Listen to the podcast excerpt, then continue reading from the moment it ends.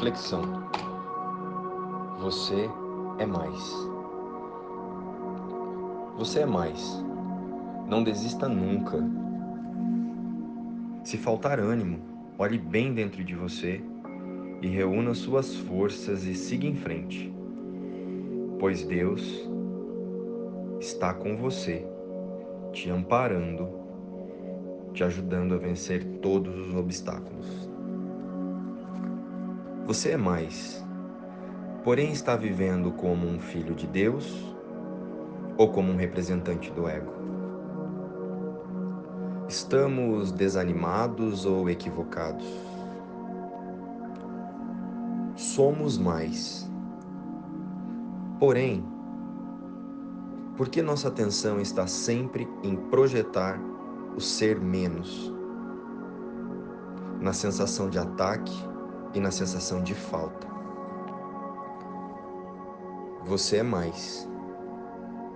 Então, então por que passeia pelo mundo pensando ser menos?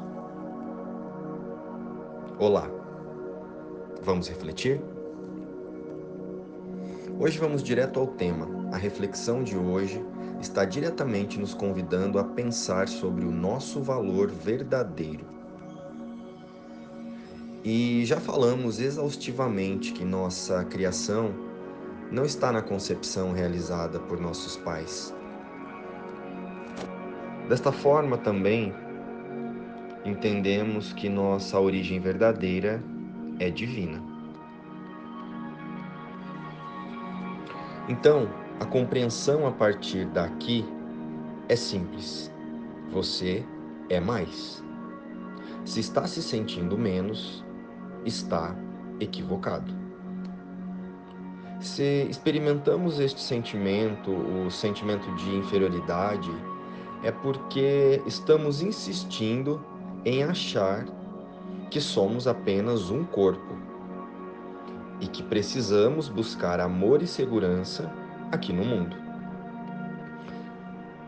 Buscar prazer através das coisas e das sensações que essas coisas podem proporcionar.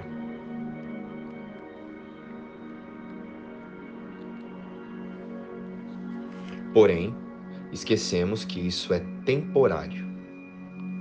Não se distraia mais. Este mundo não é a nossa casa. Aqui no mundo das formas, vamos sempre experimentar as ilusões. Aqui neste mundo, escolhemos viver em uma busca sem fim de satisfação. Vamos incertos nesta busca, dentro da escuridão, e construímos mil casas na ilusão de encontrar a paz e a segurança fora de nós. Porém, tudo que construímos aqui é em vão e temporário. A casa que buscamos não está aqui. Não há nenhum substituto para o céu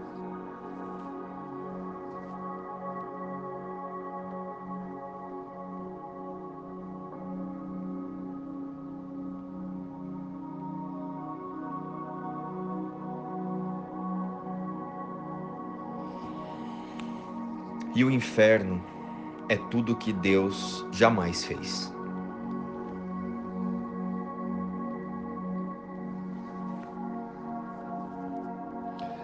A nossa única casa é o pensamento de Deus, o amor infinito que nunca nos foi negado. Tem uma passagem no livro Um Curso em Milagres que diz assim: O ego considera o corpo como a sua casa e tenta satisfazer-se através do corpo.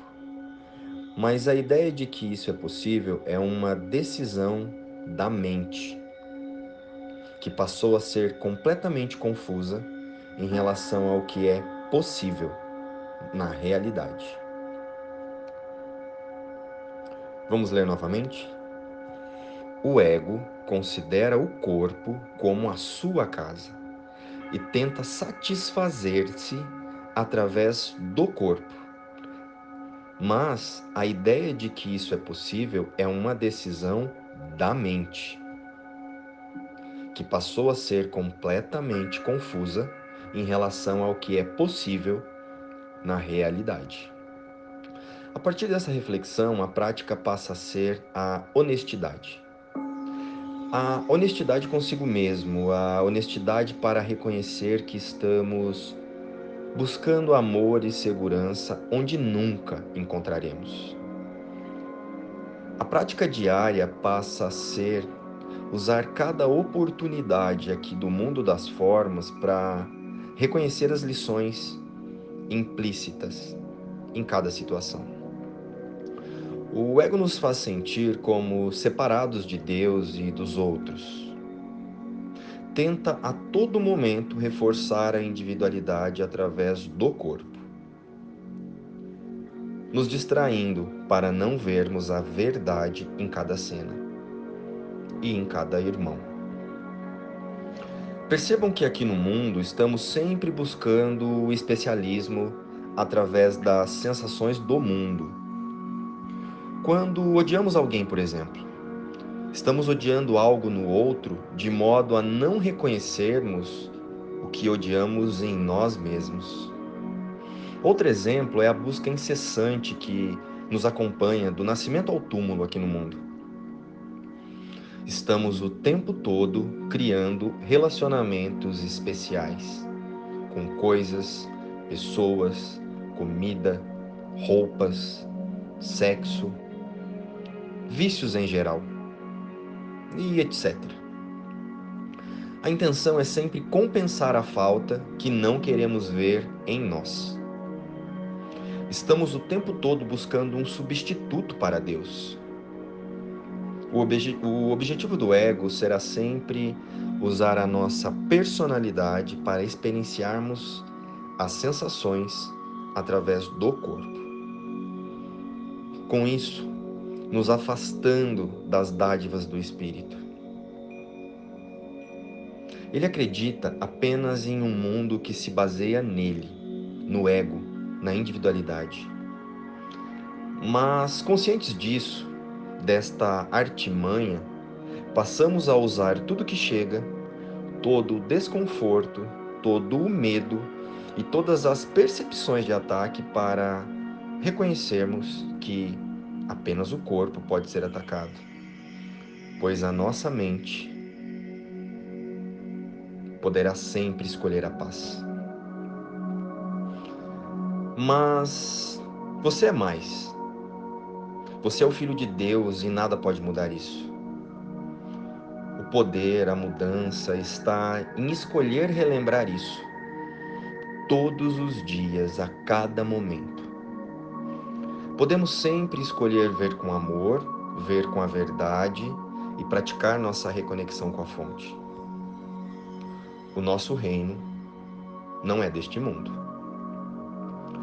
E então, Todas as cenas aqui deste mundo, boas ou más, conforme o ego adora classificar, passam a ser convites para relembrarmos que em, essência, nunca saímos da nossa verdadeira casa. Nós nunca nos separamos da fonte, nunca nos separamos de Deus. Não estamos sozinhos nunca estamos apenas distraídos. Relembre que o seu verdadeiro lar é com Deus. E é lá que estamos nesse exato minuto.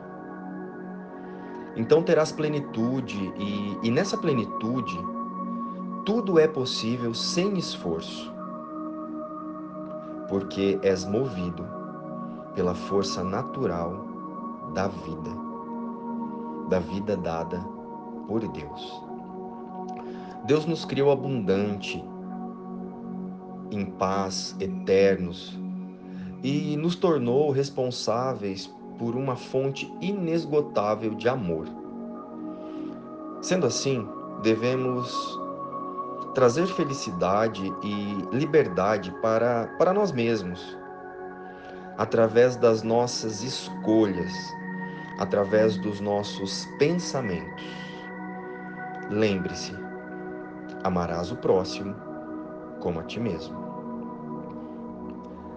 Precisamos nos relembrar o tempo todo, a todo momento, em espírito. Coloca-se à frente do espelho agora e, e pensa. Pensa que essa criatura que vês é, em essência, uma obra de Deus. Decide neste momento ser feliz, porque a felicidade é uma dádiva e não é uma aquisição. Aliás, a felicidade não é um direito, é um dever. Porque se não formos felizes, estaremos levando amargura para todos os nossos irmãos. Estaremos existindo fora da nossa verdadeira natureza. Estamos vivendo como filhos, como filho de Deus ou filhos do ego? Após respondermos esta pergunta verdadeiramente, então vamos praticar. Vamos hoje repetir, sempre que possível, eu me aquietarei por um momento e irei para casa. Um curso em milagres. Esta é uma citação do livro Um Curso em Milagres. Eu me aquitarei por um momento e irei para casa. Vamos juntos? Você é mais, você é eterno. Pratique o espírito. Luz e paz.